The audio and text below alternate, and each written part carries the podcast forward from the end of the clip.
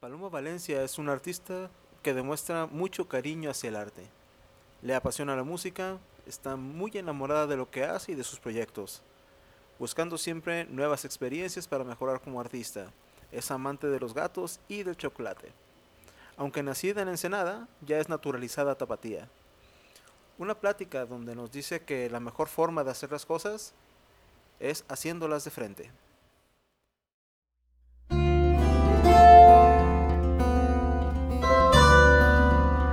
Bienvenidos al podcast del artista.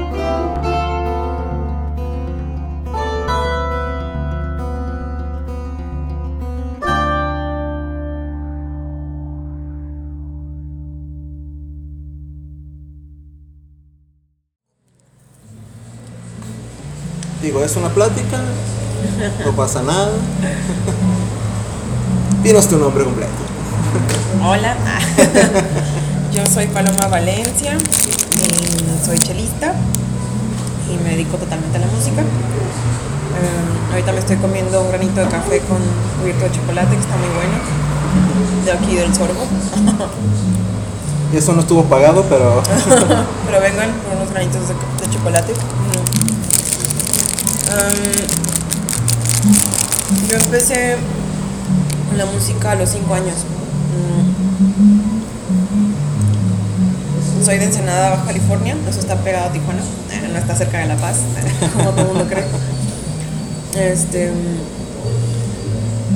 y bueno, la verdad es que todo empezó con mi mamá. ¿Vienes de familia de músicos? No. ¿No? Pero um, mi mamá quiso ser músico y pues por la época y lo que quieras, eh, pues no la dejaron, ¿no? Mis abuelos. Pero ella estudió um, letras, eh, literatura, filosofía y teología, aunque su sueño siempre fue ser músico, ¿no? Cuando, me, cuando estaba embarazada de mí, me contaba que se ponía en las tardes en su mecedora, la cual recuerdo súper bien porque me tocó esa mecedora todavía. Y se sobaba la panza mientras escuchaba, eh, no sé, alguna cantata de Bach, el adagio de Barber, este, algún concierto de Vivaldi cualquiera, así. Bueno, ya, así. Y cuando yo tenía 3, 4 años, me llevó a un concierto de la Orquesta Baja California, ahí en Ensenada. Bueno, de la Orquesta de la Universidad, porque la Orquesta Baja California está en Tijuana.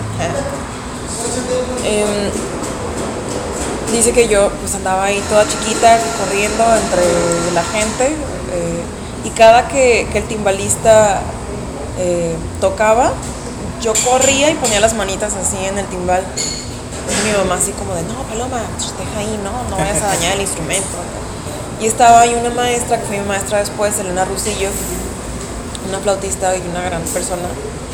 Eh, y le dijo, no, no, no, hay algo ahí, déjala, a ver, por algo se está acercando a los timbales, ¿no? Y a mí de niña me gustaban mucho las percusiones, o sea, todavía me gustan mucho, pues, pero como allá despuesito, como a los seis años, este, yo dije, ay, sí, de grande voy a ser percusionista. Ah, pero no, mejor no. Y, y, pues ya, eh, mi mamá como que vio que había ahí algo y me metió a la escuela de música, pero no me aceptaron porque tenía cuatro años y era así como de no, hasta que sepa leer y escribir. Y mi mamá dijo, ah, sí, pues pum, y me enseñó a leer y escribir así como en friega. Para que pudieras entrar. Para que pudiera entrar. Y ya pues entré a los cinco y entré el programa que tenía esa escuela hace en aquellos años eh, el CEM, el Centro de Estudios Musicales en Ensenada era te ponían en iniciación eh, con flauta dulce en lo que elegías algún instrumento para si te querías dedicar ¿no? más adelante o si querías explorar algún otro pero siempre iniciábamos con flauta dulce porque era lo más sencillo para un niño y las clases las daban eh, dos maestras eh, que tenían un excelente sentido pedagógico eh, para con los niños, entonces pues toda la medio ensenada estudió ahí, ¿no? Flauta dulce y pues ahí nos conocimos todos, ¿no? Ya después los de mi generación. Y bueno, empecé y me gustó y toqué flautas barrocas varios años. Eh, las, toqué todas las flautas barrocas menos la bajo porque ya Muy grande. estaba muy grande y yo no podía. Y llegó el momento en el que me dijeron, ah, pues, ¿te, te gustaría tocar otro instrumento? Y dije yo, sí, violín. Mi mamá así como, ah, bueno, bien, ¿no? Está chido. Ah, no te creas, dije flauta transversa, pero me dijeron, no, porque tiene los dedos muy cortitos y los brazos muy cortitos. Y yo así de, bueno, y ya dije, ah, pues violín. Y ya, entré a violín, todo estaba bien, era yo muy feliz tocando. ¿Y cuándo llegó ese tremendo monstruo llamado Chelo? Muchos años después, de hecho, muchos, muchos. Eh, un poco tarde incluso. Bueno, tarde entre comillas, ¿no? Para la academia. Eh, ¿Qué edad tenías? Cuando empecé a tocar cello, 16. Mm, sí y no. Ajá, o sea, tarde para lo convencional, vaya, pero a mí se me hace como muy buena edad, porque aparte a esa edad fue la que me gustó. Entonces, no, porque hay muchas personas que empiezan sus estudios musicales realmente ya hasta 18, 20 años. Yo empecé a los 20. Sí, está súper bien. O sea, yo, yo, creo que te llega cuando te llega, ¿no? Sí, exactamente. Así es fácil. Y pues ya estuve tocando violín y me acuerdo que en un cumpleaños llegué yo muy contenta, así de, ay maestra, es mi cumpleaños. Y era una, me daba clase una rusa que no me acuerdo cómo se llamaba. Todo el tiempo estaba enojada la mujer, así, todo el tiempo estaba enojada. y ya yo estaba tocando mi escalita y en eso me dice, no, mal, así no, y tas, me pega en la mano, en la mano izquierda, entonces hace que el violín se levante y que la barbada me pegue en la cara. Y yo me quedé así, a mí nunca me había pegado un maestro, pues. Y me quedé así como, ¿qué? Y ya fue un drama, eh, le dije a mi mamá que no quería volver y ya dejé la, la, escuela de música varios años hasta que regresé a Chelo. Y mi mamá fue la que me dijo, oye, ¿a qué quieres entrar? ¿No? O sea, ¿quieres regresar para empezar? Y yo, sí a que a violín le dije, no, a chelo. ¿Por qué dije chelo? Hasta ahorita no tengo idea, te lo juro. fue como así, fue una cosa así como que algo me iluminó y me dijo, chelo. Y yo dije, ah, sí, chelo. Um, ¿ya? Pero, o sea, no, ninguna referencia así como que visual o no, algo. Fue una cosa algún concierto que escuchaste, ¿no? Dijiste, chelo, va. Ajá, o sea, fue así como un impulso muy loco.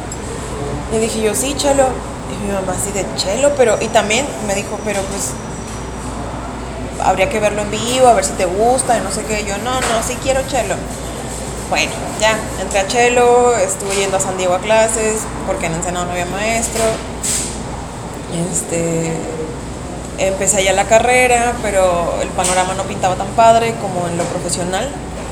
Eh, hasta ahorita creo que no hay tan buen campo de trabajo, es muy, muy, muy reducido. ¿En general en México o allá?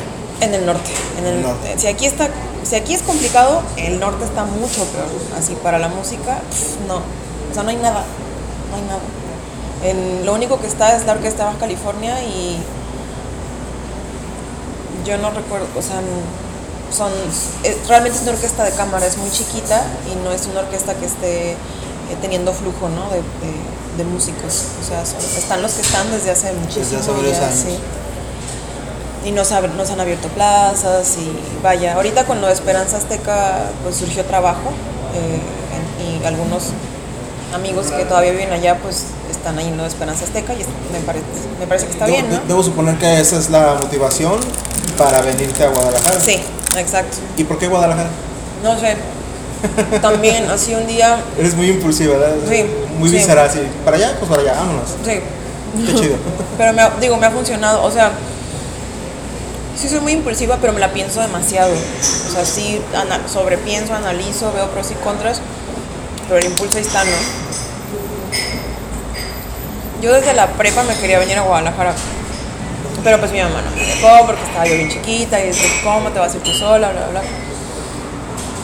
Y bueno, el caso es que ya cuando tenía 21, mm, 21 años, un día dije, me voy a Guadalajara, y así, y nada más avisé, así de, mamá, me voy a Guadalajara en dos semanas a vivir.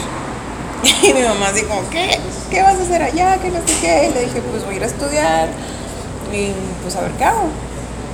No sé si me quedo, no sé, no ¿Ya, sé. ¿Ya tenías planeado con quién venirte o algo? ¿O fue así? Sí, o sea, sí. los 50 pesos en la bolsa y vámonos.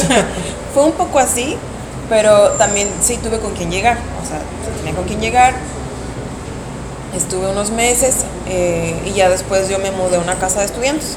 Y ya pagas tu cuarto y te incluyen servicios, y cositas, Ajá, está chido.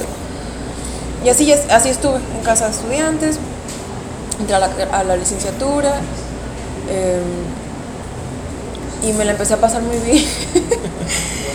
me empecé a, a disfrutar mucho todo lo que hago, todo, todo, todo, todo lo que hago, se me hace muy bonito. Em, empecé nada más dando clases, por ejemplo. Daba algunas clasecitas y así. Luego me empecé a meterme en proyectos de música de cámara, otro tipo de ensambles. Eh, y bueno, fui probando, probando, probando. Ahorita estoy en la Orquesta Sinfónica de Zapopan. Eh, y tengo un ensamble de cuerdas que se llama Ensamble Supercluster, con el que eh, vamos a estrenar nuestro primer disco ahorita en el primero de octubre en el Teatro de Gollado, para que vayan. Hay boletos en Ticketmaster.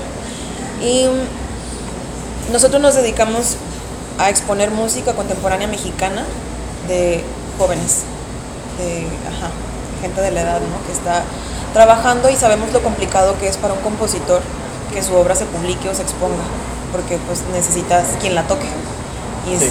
muy complicado. Necesitas o pagarle mucho a, a algún grupo, a alguna orquesta, a algún ensamble o hacer muy buenos contactos. ¿no? Entonces, afortunadamente nosotros eh, hemos tenido eh, pues la suerte de estar siempre dentro de estas mm, redes de, de músicos a nivel eh, estatal y un poco pues no nacional pero así conoce o sea sí, nos hemos relacionado con con compositores ¿no? de varios estados que les ha interesado nuestro proyecto y han hecho obra para nosotros.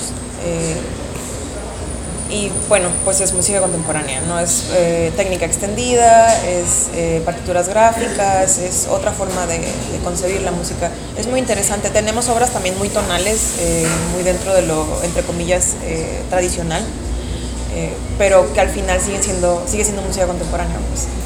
Y bueno, tenemos el estreno del disco. Eh, también me dio por hacer música para teatro. Esa era exactamente la pregunta que te iba a hacer. que de hecho lo presentaste prácticamente hace poco. hace ¿no? poquito, sí. ¿Composiciones tuyas? Sí, sí. mm, Primero me invitaron a hacer la música para mm, la titulación de unos chicos de, de la Escuela de Teatro de la UDG. Y pues fue mi primera experiencia, ¿no? Y me la pasé, o sea, se me hizo maravilloso el teatro. Musicalizar teatros se me hizo así una locura, me encantó. Y ya después me hablaron para musicalizar la intervención a la obra de muñecas de Henry Gibson. Eh, esta obra la dirige, esta adaptación e intervención la dirige Sara Pinedo. eh, y de actrices están eh, Magdalena Caraballo, Adriana Muñoz y Stana Carrillo. Entonces es muy bonita la obra, es, es muy bonito cómo se interviene en la obra. Ahorita no tenemos temporada, acabamos de terminar, pero el próximo año tendremos y es la, ver- la verdad que la recomiendo mucho. Habla sobre estas eh, comportamientos aprendidos eh, y sí habla sobre mucho machismo, ¿no? el machismo dentro del matrimonio. Entonces, eh, y- y cómo lo sufren tanto ella como él, ¿no? O sea, porque no solo, no solo ellas sufren el machismo, sino ustedes como género también, ¿no? O sea, es como, ¿por qué tenemos que ser los fuertes? ¿Por qué tenemos que ser los proveedores? ¿Por qué tenemos que hacer todo esto que nos dice la sociedad, ¿no? Y no se nos permite ser sensibles. Habla un poco de eso, ¿no? La obra. Y bueno, musicalicé eh, toda la obra con... eh, es cello solo y un pedal de looper. Entonces son... Y hay otro efecto, otro efectito por ahí, otro pedal. Entonces, eh, está, quedó muy bien. Me divertí un chorro, quedó súper bien. Y, y tuvimos hace poquito función en el Larva, en el Laboratorio de Arte y Variedades. Y pues fue la última de la temporada. He visto que tienes así como que un muy buen equilibrio entre como hacer esta onda comercial, porque has tocado música comercial. Sí, también. Has hecho este, este- esta parte académica. Sí, No siempre el, el chelista como, este, tiene eso, realmente. O casi siempre o es de conservatorio Sí. o se dedica a hacer otras cosas, no más Sí. comerciales. Sí. Tú tienes un buen equilibrio. ¿A ti cómo te ha ido? Bien, muy bien. O sea, yo me muevo muy bien entre lo académico, lo comercial y lo experimental. Esas tres. Porque en lo comercial, pues ahí entra la música de eventos, ¿no? Este, que las bodas, que las presentaciones, que te digo, las graduaciones, o sea, lo que se vende. Em, todo lo académico, pues lo que se refiere a la orquesta me fascina. Me fascina, me fascina la música orquestal. De hecho, estoy súper contenta porque vamos a tocar en, en noviembre la quinta sinfonía de Tchaikovsky, que es mi favorita del mundo. Sí, me fascina. Y, y lo experimental, pues, no manches, me llena bien cañón. O sea, me, me encanta estar todo el tiempo descubriendo nuevas sonoridades, nuevos universos sonoros y posibilidades dentro de los instrumentos, eh, dentro, en instrumentos eh, que tienen, que son tan tradicionales, ¿no? Eh, ¿Cuál crees tú que haya sido como que ese hilo, hilo negro para poderte dedicar de lleno a esto y especialmente en, en tantos ramos? híjole, la vida. Ah. Sí, o sea, siempre- casi siempre uno puede decir, no, pues es que yo nomás hago las cosas y, y ya salen solas, pero no es así. No, no, para nada. No, mira, eh, creo que ha sido, en mi caso, que soy muy aventada. que no, nunca digo que no. O sea, prefiero. Me gusta siempre probar, a ver qué pasa. Y si no me gusta, pues ya, no me gusta no lo vuelvo a hacer, ¿no? Pero Pues siempre le das chance a... Ajá, a todas las propuestas, sí. Hace poco también me invitaron a, hacer una colaboración para una... Todavía no lo puedo decir, porque todavía no sale, pero es, es, es pues una, una banda de rock, de pop rock. Y, y ya, yo hice una partecita ahí para una de las canciones. Y pues finalmente es... es- no, vaya, no es música académica, pues, y- pero no, no me gusta cerrarme a, a esas propuestas, al contrario, me gustan mucho. Creo que toda la música es muy interesante, con alguna que otra excepción, por supuesto, pero para la que, la que me ha tocado, en la que me ha tocado participar, eh, siempre disfruto mucho. Es eso, es que disfruto mucho, Ah, me gusta mucho. O sea, tú como de lugar buscas tocar, a fin de Sí, cuentas. exacto. Sí, no, no me concibo sin tocar. Me siento rara, sí, ajá, si no lo hago un día o algo así. Y, y bueno, esto del teatro también me ha dado otra visión de la música. eh, de la música tanto como oyente, como intérprete, como en, en la, la música dentro de un espacio determinado. O sea, no sé, me ha hecho cambiar la visión. Sí, no es lo mismo hacer música para algo visual, Ajá, exactamente. algo que solamente puedes escuchar y Sí. solamente sentir. No, tienes que verlo Sí, y lo que y esa visión tiene que evocarte un sonido y si ese sonido es el correcto, exacto. le das mucho al teatro. Sí, y eso, es- y eso se me hace muy bonito. O sea, me encanta saber que la gente está sintiendo algo, ¿no? Saber que estoy evocando, que, que, te- que puedo lograr eso, evocar algo. Y al final te digo es eso, es disfruto mucho todo. O sea, soy muy feliz a pesar de, bueno, mi mamá falleció hace un mes. Eh, y eso fue un golpe muy duro porque yo la veía yendo al estreno del disco, bla, bla, bla. Pero bueno, se me fue. Y, y a pesar de eso me siento como muy tranquila y, y no sé si suena raro, pero me da cierta...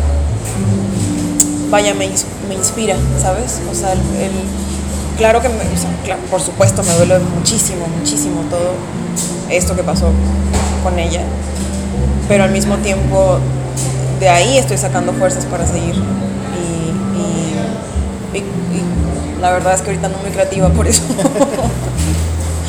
¿Tú cómo ves el arte ahorita? Primero aquí en Guadalajara, el movimiento del arte aquí en Guadalajara, el quererte dedicar al arte aquí en Guadalajara.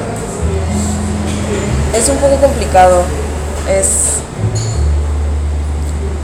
Mira, no he tenido la fortuna de vivir mis años mozos ah, en otra ciudad que no sea Guadalajara, pero siento que es, por lo menos en México, en todos lados es un poco lo mismo.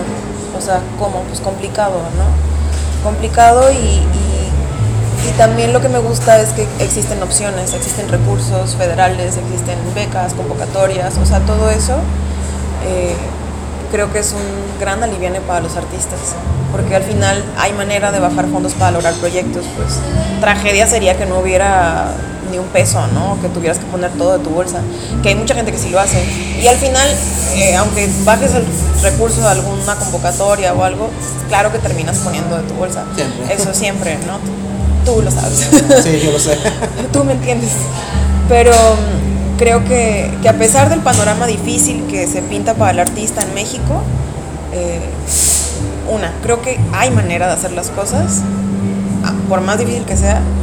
Y dos, el hecho de que nos cueste tanto trabajo y aún así logremos cosas, digo, neta que chingones todos, ¿sabes? Porque a pesar de las circunstancias complicadas, hay artistas increíbles aquí, increíbles. Y eso se me, la neta, mis respetos para, todo, para todos, para todos los artistas locales y para todos los artistas mexicanos, porque de verdad que lograr lo que logran, con pocos recursos, con, burocracias eh, caóticas, eh, con N impedimentos, digo, wow.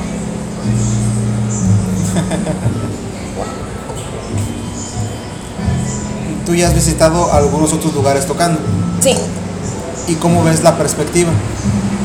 ¿en qué sentido? Sí, sí, el cómo se mueve el arte ya en otros estados. Pues es. mm, Depende del estado.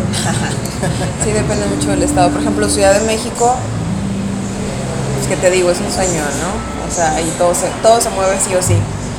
Eh, pero bueno, yo que vengo de un estado árido en todos los sentidos, Donde dices que no, no se mueve. es complicado. Mira, claro, sí ha habido un avance, o sea, desde que yo estaba chiquita para acá, ha crecido la comunidad artística, han crecido un poquito los apoyos, pero es difícil, o sea,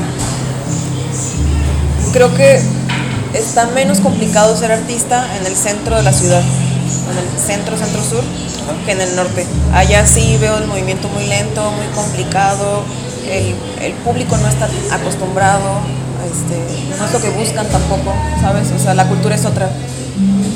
Eh, y, y bueno, la diferencia es esa, es cuando voy a los estados del norte, eh, me ha tocado ir a, a Monterrey, a Baja California, a Sonora. Sí se siente un poquito la diferencia, así como te reciben muy bien, te reciben muy bonito, pero sí hay, vaya, creo que hay, el público es diferente, te digo, creo que buscan otra cosa. Eh, y acá hay mucho movimiento, o sea, veo que es más fácil, es posible, muy posible llevar, por ejemplo, tu ensamble a Ciudad de México a tocar, es más fácil hacerlo que llevarlo a Tijuana.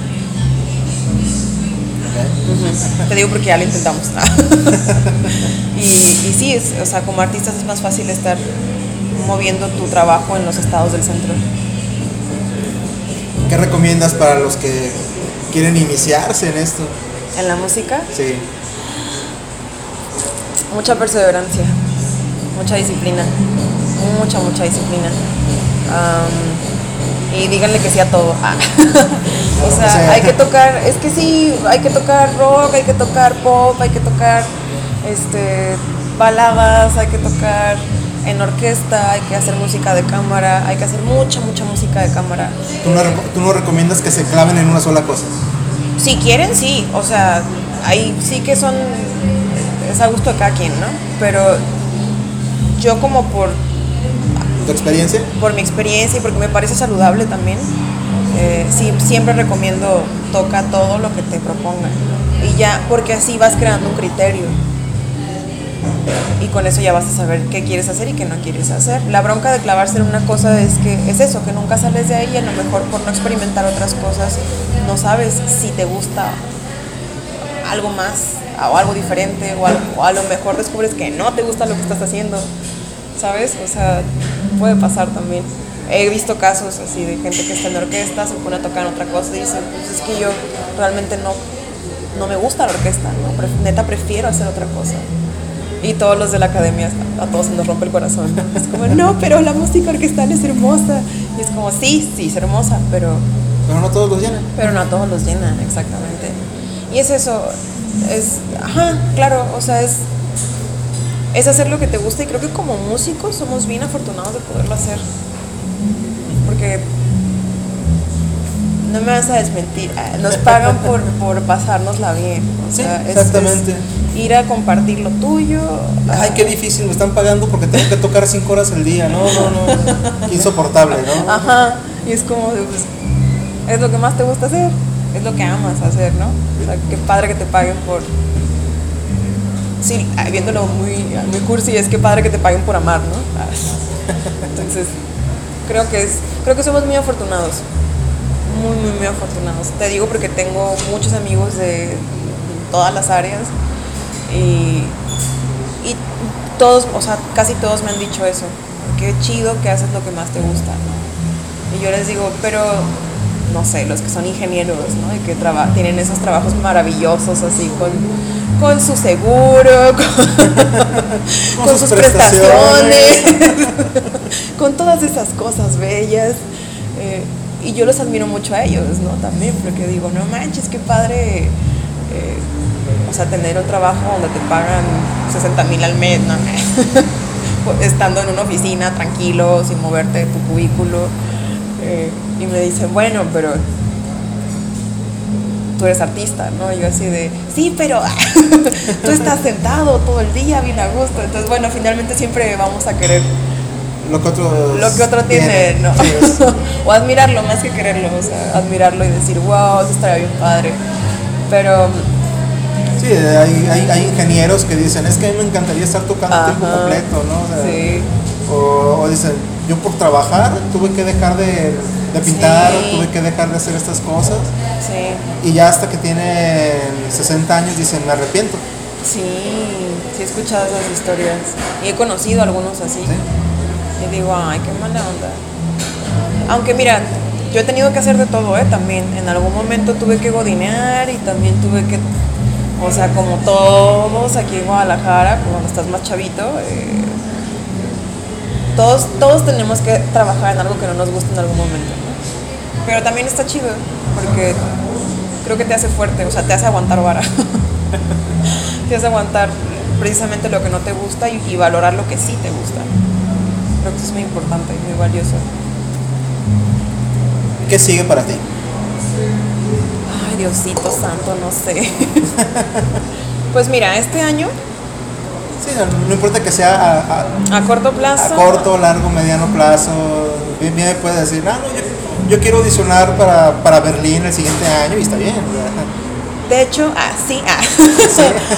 claro, me- o sea, sí, es uno de mis sueños audicionar para alguna de las grandes orquestas europeas.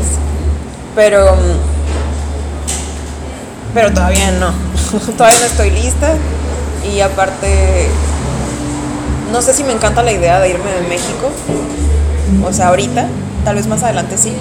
Pero ahorita, Ahorita, sientes que tienes como que muchas, muchas cosas que hacer aquí, Sí, ¿no? muchas, muchas, muchas. Y, y te digo, las disfruto mucho. Por ejemplo, lo que queda del año tengo, eh, pues ya, ¿no? Lo que dije, lo del disco, eh, los conciertos con la orquesta y en diciembre eh, un proyecto que todavía no puedo decir ah, hasta que salga la publicidad. Es un proyecto muy grande, un proyecto escénico donde vamos a estar un montón de, de músicos y cantantes. Eh, y bueno, va, a ser para una temporada, va a ser para la temporada navideña, ¿no? Es un proyecto masivo, súper bonito. Eh, para el próximo año eh, tenemos temporada con muñecas, otra vez, una obra de teatro. Y yo estoy componiendo un, ciclo de canciones para cello y.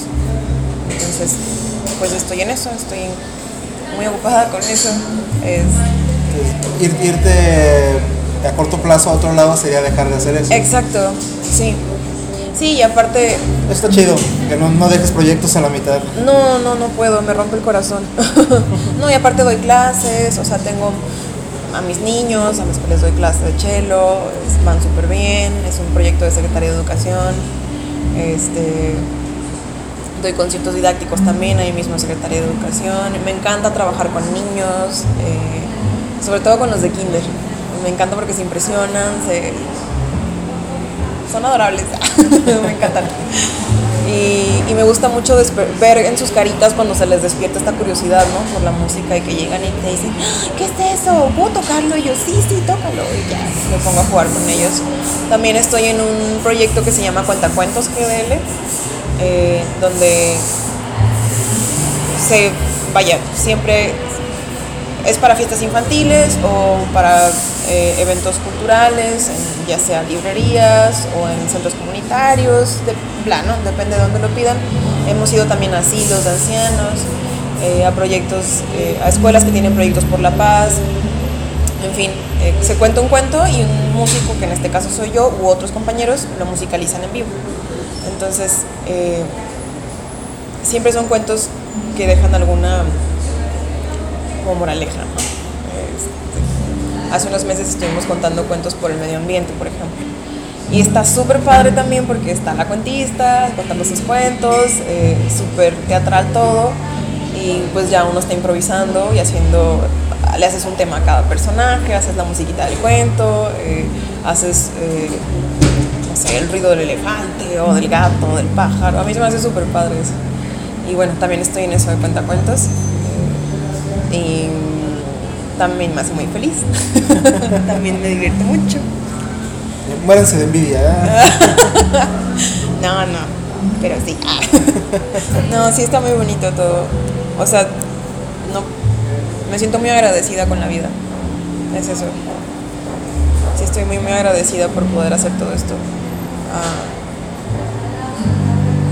Y no, no no podría no hacerlo. ¿Sabes? No podría dedicarme a otra cosa, creo. Te entiendo perfectamente. Llega un punto en tu vida donde dices, si hago otra cosa, ¿qué? Ajá, exacto. ¿qué, hago? Si me quitan esto... ¿Quién soy, no? Uno no se imagina ya haciendo otra cosa. No, no, no, no. Y bueno, en mis tiempos libres rescato gatos. Entonces ahorita tengo seis gatos, que se supone que solo me iba a quedar con cuatro pero bueno, ya se quedaron otros dos. Em, ¿Y qué más? Ah, me gusta cocinar. me gusta mucho cocinar. Y mm, pues ya, vayan a mis conciertos. Ah. Quiero hacerte tres preguntas rápidas. Claro que sí. Que son muy sencillas. Dime tres películas, libros o series que tú recomiendes, que tú digas, tienen que ver esto. ¿Nomás tres? Ah. Sí, sí, nomás tres. Híjole, a ver. Mm. Entre eso, entre películas, series o libros. Ok, una de cada una te voy a decir. Va. Mm, de películas, les recomiendo Memorias de Antonia. Es una película como de los noventas que mm, es la cotidianidad de una familia en Dinamarca, creo no me acuerdo bien. Es una película muy, muy, muy bonita.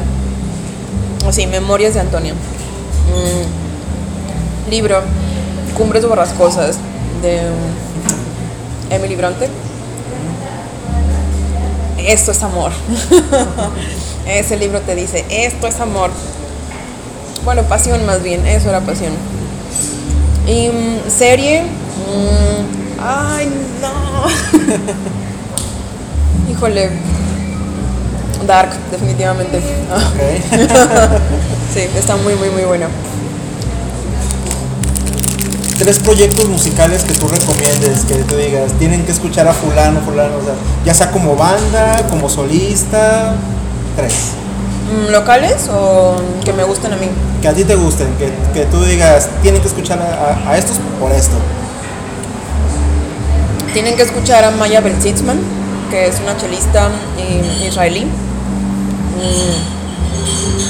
toca junto con, su esposo que es percusionista, eh, entonces es un set de cello eh, percusivos porque ella canta. Está increíble la mujer, increíble. Estuvo aquí en el, en el conjunto Santander hace como dos o tres meses, me tocó verla en vivo.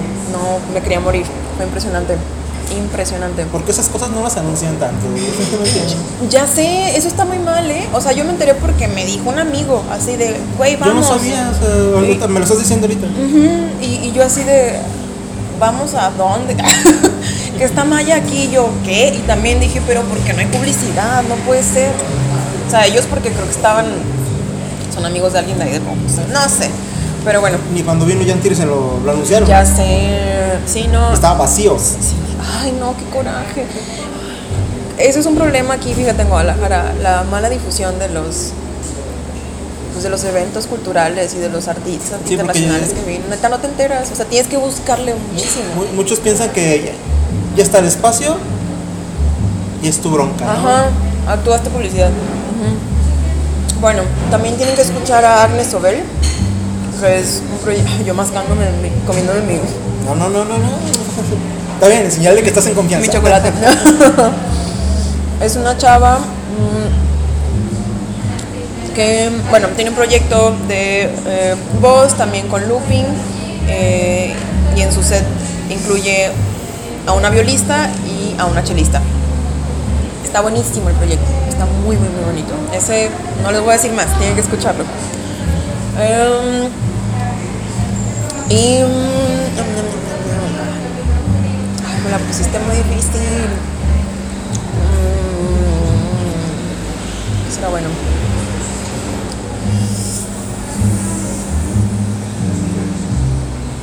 Y el ensamble Supercluster. Ah, no, mi proyecto.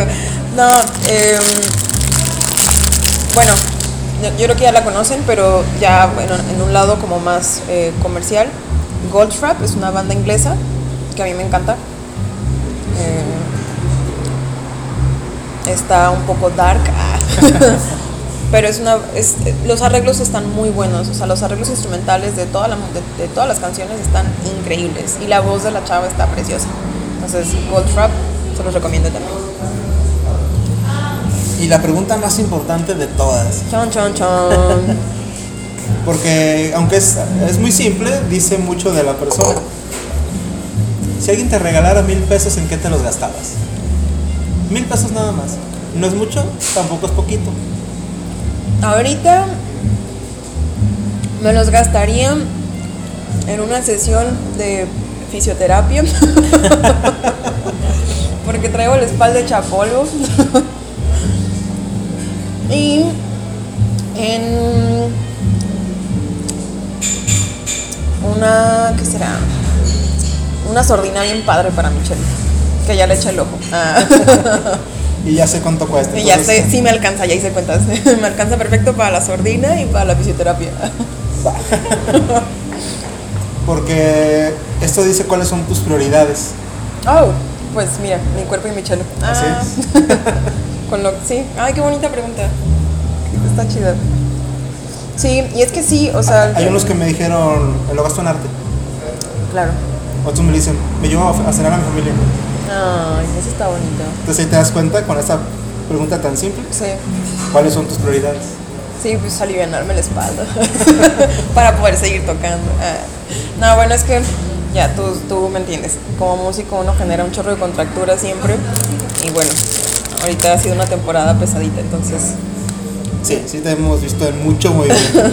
me caería bien una sesión de masaje fisioterapéutico. ¿Dónde te encontramos en redes sociales? Mm, me pueden encontrar en Instagram, tal cual como Paloma Valencia, en Facebook como Paloma Valencia eh, Chelista. Chelista. Esa es eh, mi página y bueno, también el, el Facebook personal, Paloma Valencia. Em, El ensamble. el ensamble como ensamble Supercluster, se escribe Supercluster con un, eh, todo, todo junto, igual en Instagram y en Facebook. Este, en SoundCloud eh, tengo algunas cosas también, estoy igual, Paloma Valencia. Mm, y bueno, me encantaría verlos a todos eh, en el estreno de nuestro disco. Tenemos la fecha del tenemos dos fechas, el 30 de septiembre en Palco y el primero de octubre en Teatro de Gollado.